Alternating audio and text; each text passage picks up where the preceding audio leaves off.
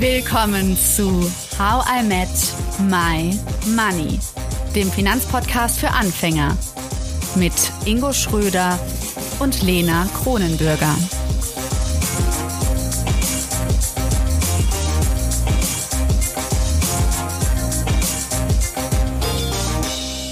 Jetzt kommt Teil 2 mit dem Soziologen und Freundschaftsexperten Dr. Janusz Schubin. Wir reden über Großzügigkeit und wann es vielleicht nicht so gut ankommt, jemanden einzuladen. Außerdem reden wir darüber, was Freundschaft im Gegensatz zu Beziehung und Familie so besonders macht, wenn es um Geld geht. Viel Spaß! Ingo, was du aber eben gesagt hast, dieses sich un, also dass man quasi unsichtbar das gibt und einfach das schnell, schnell geben will, ohne dass jemand das wirklich sieht. Das könnte man vielleicht auch auf kleinere Situationen übertragen. Also das, für mich steht da schon dieses Gefühl, dass es mir unangenehm oder irgendwie will man was vertuschen so in der Art. Und könnte das nicht auch sein, zum Beispiel jetzt, ich habe es selbst gemerkt, im Studium, so in der WG-Leben, alle haben ungefähr ähnlich viel Geld und auf einmal ändert sich das, sobald man aus der Ausbildung aus dem Studium raus ist, verdienen eine, manche ganz viel, manche etwas, manche gar nichts, wie auch immer. Das ist super unterschiedlich auf einmal. Und dann ändert sich vielleicht auch die Freundschaft, das ist natürlich jetzt ein großes Fragezeichen an dich, Janusz, inwiefern ändert sie sich, aber auch, dass man dann vielleicht sowas macht, Ingo, wie du gerade schon das so beschrieben hast, dass man dann sagt, oh ja, komm, ich zahle dir was, weil du hast ja gar nicht so viel wie ich jetzt, aber ich will das nicht so laut rüberbringen, denn früher waren wir doch auch immer auf Augenhöhe bezüglich Geld. Aber wenn ich da mal ganz kurz einhaken darf oder, oder antworten kann, ähm, ich glaube, das ist ja genau der Fehler. Ich lade jemanden ein und bevormunde ihn im Zweifel, obwohl er das gar nicht will und nehme quasi für ihn vorweg, dass du es dir nicht leisten kannst. Also in dem Moment, vielleicht kommt es dann so an, stelle ich mich ja auf eine Ebene über ihn oder sie. Ja, und ich glaube, die Kommunikation vorher, warum du das gerade tust, ist wichtig, nicht das einfache Tun. Und ähm, das fand ich bei diesem Unkenntlichmachen bei dem Geschenk. Also warum mache ich denn mein Geschenk unkenntlich? Ich will doch damit was erreichen. Ich will jemandem mal ganz simpel gesagt was Gutes tun. Ja, und warum rede ich nicht darüber? Und gerade wenn es vielleicht so komplex erscheint, auch, auch, auch, auch das, was du gerade beschreibst, aber ich bin natürlich gleich auch auf Janosch seine Antwort gespannt. Ähm, warum kommuniziere ich nicht die Intention, die wirklich dahinter steckt? Ich will mit dir was zu, ich ja, will mit dir was zusammen machen. Ich will gemeinsame Zeit mit dir verbringen. Ich will besondere Momente haben und ich will nicht, dass unsere Freundschaft äh, an der Stelle jetzt eingeschränkt wird, weil du vielleicht auch das Bedürfnis hast, ins Kino zu gehen, ähm, zu dem Konzert zu gehen, aber vielleicht gerade im Studium bist, dich voll auf deine Bachelorarbeit oder Masterarbeit fokussierst und dir das gerade nicht leisten kannst, vielleicht aber gerade Zeit hättest, dann lass uns diesen Moment gemeinsam genießen. Und das steckt ja wirklich dahinter. Und wenn man das vorab kommunizieren würde und nicht nur leise hingeht und vertuscht, du, ich zahle das jetzt mal, weil das will, wenn, wenn du das häufiger machst, das wirft ja die Konflikte auf dann fühlt sich jemand unwohl und du wolltest es gar nicht. Du wolltest eigentlich, dass sich jemand wohlfühlt und gemeinsam mit dir Zeit verbringt. Und äh, das erlebe ich immer häufiger, auch wenn man es dann offen kommuniziert, dass das vollkommen okay ist. Ja, finde ich schön, wie du es gerade beschrieben hast. Ja. Aber Janosch, wissenschaftliche Sicht, wie ist denn, wie, wie, äh, was hast du da noch hinzuzufügen? Also man muss, du musst per se sagen, dass Geldkommunikation relativ tabuisiert ist in Deutschland. Also das ist jetzt was, was viele Leute. Dafür gibt's uns. Genau, also es ist ziemlich, es ist nicht so, dass Leute so, so einfach über sowas sprechen. Das ist schon schwierig. Ähm, das ist, gibt's natürlich viel Varianz. Ne? Und ich denke auch, dass du ganz recht hast, Ingo, wenn du sagst, äh, das Einfachste wäre, man würde mal auf die Metaebene gehen, wir sprechen einmal darüber äh, und dann ist es hoffentlich so, dass beide, äh, dann, dann kann man das einmal äh, sozusagen sagen, wie man das macht und sich darauf einigen. Aber das ist was, was im Sozialen jetzt prinzipiell relativ wenig passiert tatsächlich. Vor also, allem, um ja. da mal kurz einzuhaken, du musst dir ja als Geber dem erstmal bewusst sein, damit der Nehmer überhaupt damit was anfangen kann. Wenn du als Geber schon gar nicht weißt, was du eigentlich damit transportieren willst und was dir wirklich wichtig ist, sondern es einfach tust, kann der Nehmer gar nicht adäquat reagieren darauf. Ja. Es gibt, es gibt auch noch so eine, wie soll man sagen, ähm, ich glaube, es gibt auch einfach viele Missverständnisse. Zum Beispiel, ich hatte das mit diesem überflüssigen Geld angesprochen. Die Menge des überflüssigen Geldes hängt natürlich sehr von der eigenen, sozusagen, vom eigenen Einkommen und so weiter ab. Also für einen Studenten sind 500 Euro so das typische überflüssige Geld. Ich würde jetzt sagen, wenn man äh, so berufstätig ist und einen normalen Job hat, dann ist es eher sowas wie 50 Euro das überflüssige Geld. Wenn jetzt zwei Leute aufeinandertreffen, die früher mit 50, äh, mit 5 Euro im überflüssigen Geld einfach so gemacht haben und jetzt hat einer auf einmal 50 Euro überflüssiges Geld, dann kann das einfach zu einer Menge Missverständnissen führen, die für beide Seiten schwer zu verstehen sind, weil der eine sagt, 50 Euro ist ja, natürlich lade ich ihn zum Essen ein und äh, hinterher sitze ich bei ihm und er gibt mir ein Bier. Und natürlich ist das aus der Logik dessen, der die 50 Euro für das Mittagessen ausgegeben hat, eine total klare Sache, weil das ist überflüssiges Geld. Natürlich tut das nicht weh und natürlich ist das egal, ob er das zurückgibt. Aber für den, der die 5 Euro hat, der guckt auf die 50 Euro und, und denkt, oh, das ist ja eine Summe, die müsste ich irgendwann mal zurückerstatten.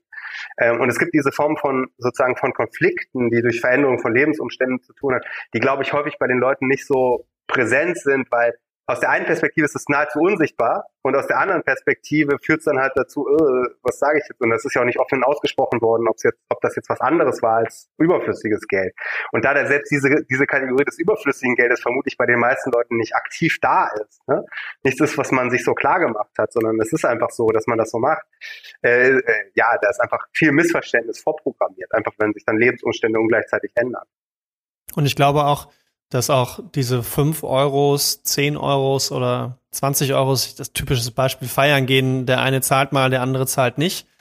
Und ich glaube, dass selbst diese kleinen überflüssigen Summen sich aufsummieren können. Also ich finde, man hat schon mal häufiger das Gefühl, das kann ja schon an einem Abend kommen. Vielleicht nicht im Zweifel mit Freunden, aber mit Bekannten, die dazukommen, wo du denkst, also ich habe jetzt hier fünf Runden geholt, du eine. Ähm, Ne? Also wo das ja sich auch schon aufsummieren kann und dann auch diese kleinen äh, Unstimmigkeiten, nenne ich sie mal, doch zu einem schwelenden Brand werden können. Und ich glaube, wenn das auf dauerhaft in der Freundschaft immer so passiert, dass dann diese kleinen äh, äh, Schenk, diese kleinen Geschenke sich dann doch schon aufsummieren und dann eben doch zu einem Streit führen, wenn man es nicht mal angesprochen hat, ja, sondern einfach nur so, das ist ja in anderen Dingen in der, in der, in der Beziehung auch so, ja, wenn ich immer wieder kleine Streitigkeiten habe, der eine schluckt's runter, irgendwann ist das Maß voll und dann gibt's die Mega-Explosion aus Gründen, die in dem Moment wahrscheinlich gar nicht greifbar sind. Es gibt, es gibt, glaube ich, auch noch so ein paar Aspekte, die sehr kompliziert sind. Es gibt zum einen ein Trittbrettfahrerproblem, so wie du das ansprichst. Ähm, das ist so ein, so ein System wie das, was ich gerade äh, angesprochen habe, ist natürlich hochgradig ausbeutbar für Trittbrettfahrer. Das ist so. Das ist ein System. Also ich, Schnorrer oder? Genau. Es gibt, das, ja, letzten Endes, das ist ja ein dezentral organisiertes äh, Geldgabensystem letzten Endes, ähm, bei dem niemand eine genaue Übersicht hat, wer wem was gegeben hat und ob eigentlich. Es kann ja sein, dass ich dem immer diese Bier ausgebe, aber der gibt ja ständig irgendwelchen anderen Freunden auch ständig Biere aus und aus irgendwelchen Gründen hat er halt mir jetzt gerade keine ausgegeben. So, ich überblicke dieses so. System nicht. Okay. Das ist ein sehr, das ist, hat damit zu tun, das ist auch so eine Grunderfahrung, die wir in der Forschung machen. Die Leute wissen sehr, sehr wenig über die Freunde von ihren Freunden und wie das Ganze zusammenhängt. Das heißt, also wenn man jetzt zum Beispiel in Schulklassen fragt, da geht das noch. Da ist noch ein halbwegs guter Überblick, wer ist mit wem befreundet und wie sind, bin ich mit denen befreundet und sozusagen über wie viele Knoten sind wir übereinander befreundet. Da haben Leute noch so einen Überblick darüber. Aber also, wenn es flächiger wird, ist es schon so, also jetzt in normalen Alltagskontexten von Erwachsenen, ist es so, äh, Leute wissen schon häufig nicht mal über die Freunde von ihren Freunden genaueres. Also wie die mhm. heißen, vielleicht gerade so noch, aber deren Eltern. Das heißt, Ingo sollte dann sagen, hey, der hat mir nur kein Bier ausgegeben oder der Runde, weil der hat dem anderen Freundeskreis schon Bier ausgegeben. Möglich, möglich ist das. Aber oder er hat es mit einem echten Trittbrettfahrer zu tun, das weiß er nicht. Wie will er das unterscheiden? Äh, und es gibt die, also es gibt ja durchaus Leute, die eine sehr, wie soll man sagen, äh, starke Rationalität an den Tag legen in ihrem sozialen Verkehr. Das sollte man nicht unterschätzen. Also es gibt ja durchaus den, die, den Typus Person, der sehr, sehr zweckrational agiert in allem. Es gibt außerdem, es gibt noch mehr Probleme. Es gibt das ganze sozialpsychologische Problem, dass die meisten Leute immer natürlich das Gefühl haben, ähm, wie soll man sagen, zu, besser zu sein in allem als der Durchschnitt. Das ist äh, sozusagen ein grundsätzliches Problem. Die meisten Leute werden das Gefühl haben, dass sie großzügiger sind als der Durchschnitt, was natürlich nicht sein kann. Ähm, dieses, diese, diese Problematik spielt da auch noch mit rein. Das heißt, die, die ist äh, auch gut. und dann gibt es noch, witzig. ich würde sagen, äh, auf der letzten Ebene noch eine kulturelle Aspekt an der ganzen Geschichte. Ähm, Leuten einen ausgeben als ostentative Praxis ist nicht überall gleich äh, gut gutiert. Also äh, äh, man sagt ja auch über die Deutschen, in, in, Italien sagt man, wenn man ganz genau aufteilt, wer was bezahlt, dann sagt man ja Zahlen wie die Deutschen. Ne? Und das ist so, eine, so ein Aspekt, der in der deutschen Kultur, glaube ich, sehr prä prävalent ist, dass man tatsächlich probiert, sehr genau zu sein. Und es gibt wirklich auch Leute, die auf den Pfennig achten bei das ist nicht überall und gleichmäßig so und man hat da ganz unterschiedliche äh, sozi soziale Räume und auch äh, sozusagen Gradierung. Das ist typisch niederländisch. Ich bin jetzt sehr verwirrt immer von diesen Stereotypen. Ja, aber es ist, es ist, eine, es ist eine bei uns durchaus anzutreffende äh, Charakteristik, dass man wirklich auch genau abrechnet und dass man das genau macht. Und das, das, da gibt's natürlich, wenn man so Riesenspielräume für sich gegenseitig vor den Kopf stoßen, wenn da zwei unterschiedliche sozusagen soziale Typen zusammenkommen. Wenn der eine Typus, wo einen ausgeben, letzten Endes eine Gelegenheit ist zu zeigen, äh, dass ich großzügig bin. Und für die anderen äh, einen Ausgeben gewissermaßen eine, eine Verletzung dieser genauen Abgrenzung und Aufteilung von Rechnungen ist. Äh, da ist natürlich einfach Sprengkraft drin, wenn solche zwei Typen aufeinandertreffen. Gibt es eigentlich Forschung dazu, warum das in Deutschland gerade so ist? Warum die Deutschen so, da gerade so genau So weiß ich, weiß ich nicht. Also nee. Okay, weil ich habe mal, also zumindestens mal, ähm, die Zuhörer und Zuhörerinnen von uns wissen das ja, bei ähm, Monika diese Finanzcoach-Ausbildung gemacht und da sind wir mal auf so einen Punkt gestoßen, dass natürlich dieses transgenetische, dieses Verhalten, und ich werfe jetzt mal eine Hypothese in den Raum, äh, der oder diejenige, die es hört und besser weiß, darf uns gerne mhm. Tipps geben von jemandem, der darüber geforscht hat. Ähm, dass das ja vielleicht, so denke ich da gerade drüber nach, auch notwendig war im Ersten und Zweiten Weltkrieg in den Generationen, dass da sehr genau abgerechnet wird als Deutscher, weil eben so wenig da war ähm, und so wenig Mittel zur Verfügung standen, dass man sich das gar nicht leisten konnte, großzügig zu sein und dass das dann über die Generationen so weiter vererbt wurde, dass der Deutsche und auch unsere Generationen immer noch äh, natürlich durch die Erziehung unserer Eltern und darüber Großeltern einfach die Notwendigkeit darin bestand, nicht groß sein, äh, nicht großzügig sein zu können, für die meisten zumindestens, weil eben nichts da war. Scheint mir zumindest logisch. ja, es ist, das ist schwierig. Es ist ja auch kulturell eine komplizierte, Großzügigkeit ist ja kulturell eine, als, als wenn man so will, als rhetorische Praxis, ne, als, als eine Praxis, durch die man sich selber darstellt eine komplizierte Sache, weil zu viel ist ja auch in den meisten Kulturen nicht so gut gesehen, was das angeht. Und ich glaube, dieses, es ist, ähm, äh, ich, ich sage es mal aus einem anderen Kontext, wo wir äh, im Moment forschen, das ist in, im Bereich, hat auch mit Geld zu tun, interessanterweise, äh, im Bereich von, ähm, von Crowdfunding von grünen Projekten. So. Und Crowdfunding von grünen Projekten ähm, ist äh, generell sagt die umweltökonomische Literatur, dass das Geben für grüne Projekte ganz häufig einen, ähm, so, so einen Zeigeeffekt hat. Es gibt das, was man bei uns Green Signaling nennt. Das ist ein ganz wichtiger Aspekt, nämlich das Zeigen, dass man äh, ein altruistisches Verhalten an den Tag legt, ist häufig der Wert, der auch häufig dazu führt, dass Leute das tun. So, aber wenn man jetzt auf Green Crowdfunding guckt, das sind Communities, wo die Leute, ich würde sagen, sehr stark umweltaffin sind, sehr stark äh, klimabewusst sind. In diesen Kontexten finden wir, dass das äh, Zeigen von äh, Spenden für grüne Projekte äh, nicht dazu führt. Also ist kein Aspekt, der das befördert. Ganz im Gegenteil, man probiert das.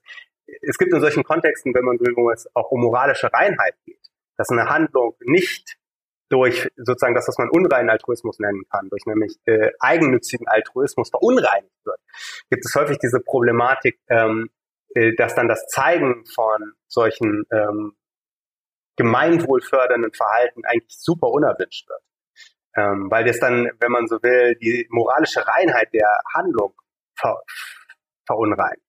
Und das ist eine, eine Schwierigkeit, ähm, die ist vielleicht in Deutschland nach dem Zweiten Weltkrieg äh, ganz stark irgendwie äh, präsent gewesen. Das heißt, das Zeigen von Großzügigkeit selber aus einem bestimmten Duktus heraus äh, als ja falsch oder moralisch verwerflich äh, mhm. äh, wahrgenommen wird. Aber Woran das liegt, echt schwer zu sagen. Mhm. Kannst ja forschen.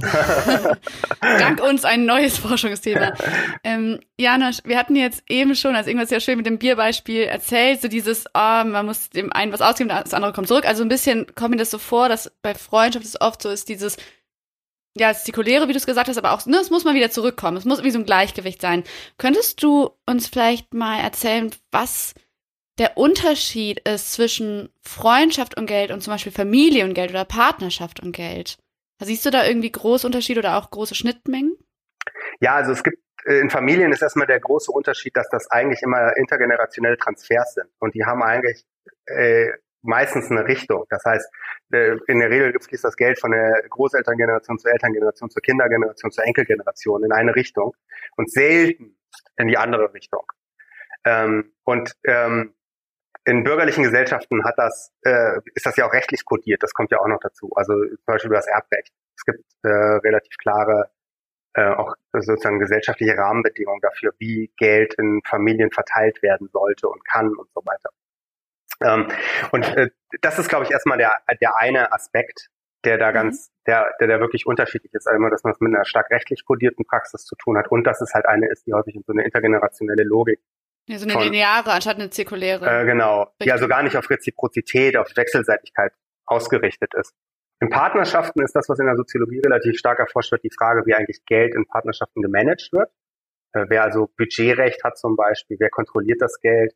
Äh, das ist eine lange Riesenthematik, weil sich das auch sehr diversifiziert hat, weil das auch sehr schichtspezifisch ist. Also ich sage euch mal so ein Beispiel aus Lateinamerika in in, in, in Segmenten, in denen ich geforscht habe, jetzt zum Beispiel, das ist so kleines Bürgertum, würde man sagen, also das sind so höhere Angestellte und solche Sachen. Da ist es häufig so gewesen, dass die Männer zwar das Geld verdient haben, die Frauen aber das Geld verwaltet haben. Und das war ein typisches Anzeichen von Respektabilität in solchen Familien, weil wenn die Männer das Geld verwaltet haben, konnten die auch ich würde mal sagen, äh, sich Freuden gönnen, die sie sich besser nicht gönnen sollten. Wenn die Frauen aber das Geld verwaltet haben, dann waren all diese unehelichen Kinder und so, äh, der geht saufen und so weiter. Das war alles unter Kontrolle, weil ja die Frau das Geld zusammengehalten hat. So. Und in solchen Kontexten hat man dann halt diese Aufteilung von einem Breadwinner und der Kontrolle über das Geld bei den Frauen in den Familien. Das ist aber etwas, das kann komplett anders aussehen. In Deutschland haben wir mittlerweile eine riesige Diversität Diversität, was das angeht. Beide Partner verdienen Geld, beide haben ihr eigenes Geld, beide entscheiden unabhängig voneinander, wie sie das Geld einsetzen. Beide, äh, man macht es in einen Pot und dann kriegt jeder äh, äh, ein Budget aus diesem Pot äh, sozusagen und aus dem Pot wird das gemeinsam, gemeinsam Kosten erst bezahlt und dann kriegt jeder noch ein Budget, das über das er frei verfügt. Es gibt auch noch bei uns diese Male Breadwinner Modelle, wo der Mann sowohl das Geld verdient als auch kontrolliert. Wir haben ähm, die sind mir die liebsten. ähm, wir haben äh, Modelle, wo das wie in Lateinamerika jetzt in diesen Segmenten ist, wo ich geforscht habe, wo es tatsächlich so ist, äh, einer verdient das Geld, der Mann häufig, immer noch bei uns eher, aber auch das ändert sich. Und äh, aber der aber der, der das Geld verdient, bekommt hinterher ein Taschengeld. Sowas haben wir auch. Ähm, und das spielt in Freundschaften auch rein. Das ist interessanterweise so, ähm, dass das für das Leihen von Geld für Freundschaften Effekt hat. Also relativ einfach gesagt, was man sieht, ist, je weniger die Person selber Kontrolle über das Geld hat, also je mehr sie sich mit dem Partner irgendwie abstimmen muss, umso seltener wird Geld an Freunde verliehen. Was ich, glaube ich, relativ logisch finde, deswegen, weil man einmal natürlich einen zusätzlichen Veto-Player hat. Also wenn man das Budget gemeinsam entscheidet äh, und ich will dem Freund jetzt, was soll sagen, 500 Euro leihen, dann muss ich das mit einer Person absprechen, die Nein sagen kann und dementsprechend macht das die Sache unwahrscheinlicher. Auf der anderen Seite, glaube ich, spielen da dann auch Problematiken rein, ähm, die einfach mit der sozusagen Vertraulichkeit von solchen äh, Leihgaben und so zu tun haben. Also äh, da muss da muss das ja seinem Partner erzählen und den davon überzeugen und so weiter. Und dementsprechend äh, ist mir das vielleicht, frage ich vielleicht doch lieber jemand, der das nicht noch mit jemandem zweiten oder vielleicht auch noch, vielleicht mit der ganzen Familie, das kann, gibt es ja auch noch. Es gibt, auch, es gibt ja sogar Familien, die das äh, sozusagen in der Familie äh, demokratisch abstimmen. Äh, noch schlimmer, dann weiß die ganze Familie darüber, dass ich mir das Geld geliehen habe. Und ich glaube, das ist auch noch so ein Aspekt, also dass die Vertraulichkeit natürlich dann nicht mehr in dem gleichen Maße gegeben ist, äh, wie wenn, wenn man das äh, sozusagen mit einer Einzelperson, die ihr Budget kontrolliert macht. Ja. Hast du vielleicht jetzt als letzte Frage oder als letzte Antwort von dir nochmal vielleicht so Tipps für unsere Hörerinnen und Hörer, wo du sagst, hast du vielleicht wissenschaftlich, aber selbst in deinem privaten Leben angewendet, irgendwie wie du mit Freundinnen und Freunden über Geld redest, was sich da bewährt hat für dich? Ähm, ja, also ich meine, das, was Ingo angesprochen hat, finde ich schon, ist eigentlich eine ganz gute Strategie, dass man, äh, dass man darüber einmal auf die Metaebene geht. Ähm, äh, es ist aber schwierig, weil das selbst dieses Ansprechen der Metaebene halt für viele Leute auch schambelastet sein kann. Das ist nicht so einfach. Was ich persönlich für mich äh, aus, aus meinen eigenen Studien gelernt habe, ist, dass es eine ganz gute Praxis ist, ähm, sich erstmal darüber klar zu werden, ähm, dass wenn man Geld verleiht, man einfach damit leben muss, wenn es nicht mehr zurückkommt. Und das führt bei mir jetzt zu der einfachen An, äh, äh, sozusagen zu der einfachen äh, Erkenntnis. Ich nehme nur Geld, das ich nicht selber nicht brauche und ich kommuniziere vorab, wenn ich es auch wirklich nicht mehr wiederhaben will, dann probiere ich das auch zu sagen, pass auf, das ist Geld, das ich nicht brauche, das tut mir nicht weh. Ähm, und ich wünsche auch nicht, dass damit irgendwelche Verpflichtungen einhergehen. Ähm, schön ist, wenn man irgendwie jetzt in dem Fall von dem chilenischen Freund, den ich hatte, da, da war es relativ praktisch, dass kurz davor seine Tochter geboren worden ist. Und das hatte für mich den perfekten Rahmen dafür Da hatte ich sozusagen eine Möglichkeit, ähm, das Geld auf eine moralisch unkomplizierte Weise loszuwerden. Ich habe gesagt, okay, das ist für deine Tochter. Ähm, und damit war die Sache geritzt. so, damit gab es kulturell kein Problem mehr. So, weil äh, so, so eine größere Schenkung im Rahmen der Geburt eines Kindes kulturell komplett unproblematisch war. Und damit war ich das Problem auch los. Ähm, und äh, es gibt manchmal diese Gelegenheiten, die man nutzen kann, da ist man das, ist man nicht los. Aber ich habe vor allen Dingen für mich sozusagen für die persönliche mentale Hygiene von, ich verabschiede mich von diesem Geld in dem Moment, wo es meine äh, Konto verlässt. Damit ist es sozusagen für mich inexistent. Und das hilft. Das hilft, dass da keine, also zum auf meiner Seite, dass da keine weiteren Konflikte mehr aufkommen. Ja. Danke, Janosch, für deine Einsichten. Ich glaube, wir haben eine Menge gelernt. Geld und Freundschaft kann ganz schön heikel sein ist in jedem Fall ein Beziehungsmedium, wie wir gelernt haben. Wenn man Geld verleiht, dann ist es auch, dass die Beziehung, die Freundschaft der Pfand ist. Deshalb auch das Heikle daran. Aber es sagt auf jeden Fall eine ganze Menge darüber aus, wie gut unsere Beziehung zueinander ist. Danke, Janusz, für deine Zeit. Danke, Ingo, für deine guten Bierbeispiele. Ich möchte auf jeden Fall wissen, ob du den Tanzkurs gemacht hast, Ingo. Hab ich, ja. okay. ich hoffe, er Ich kann Disco Fox. Oh. Yay. Sehr cool. Abonniert uns auf Spotify, Deezer und Apple Podcast, um keine Folge zu verpassen. Und folgt uns auf Instagram, Twitter, Facebook und LinkedIn für weitere spannende Inhalte und Live-Gespräche, die anstehen. How I Met My Money wird gesponsert von der Online-Finanzakademie. Tschüss, Janusz. Tschüss, Ingo. Bis bald. Tschüss Ingo, tschüss Lena. Tschüss Jana, schon vielen Dank. Tschüss Lena.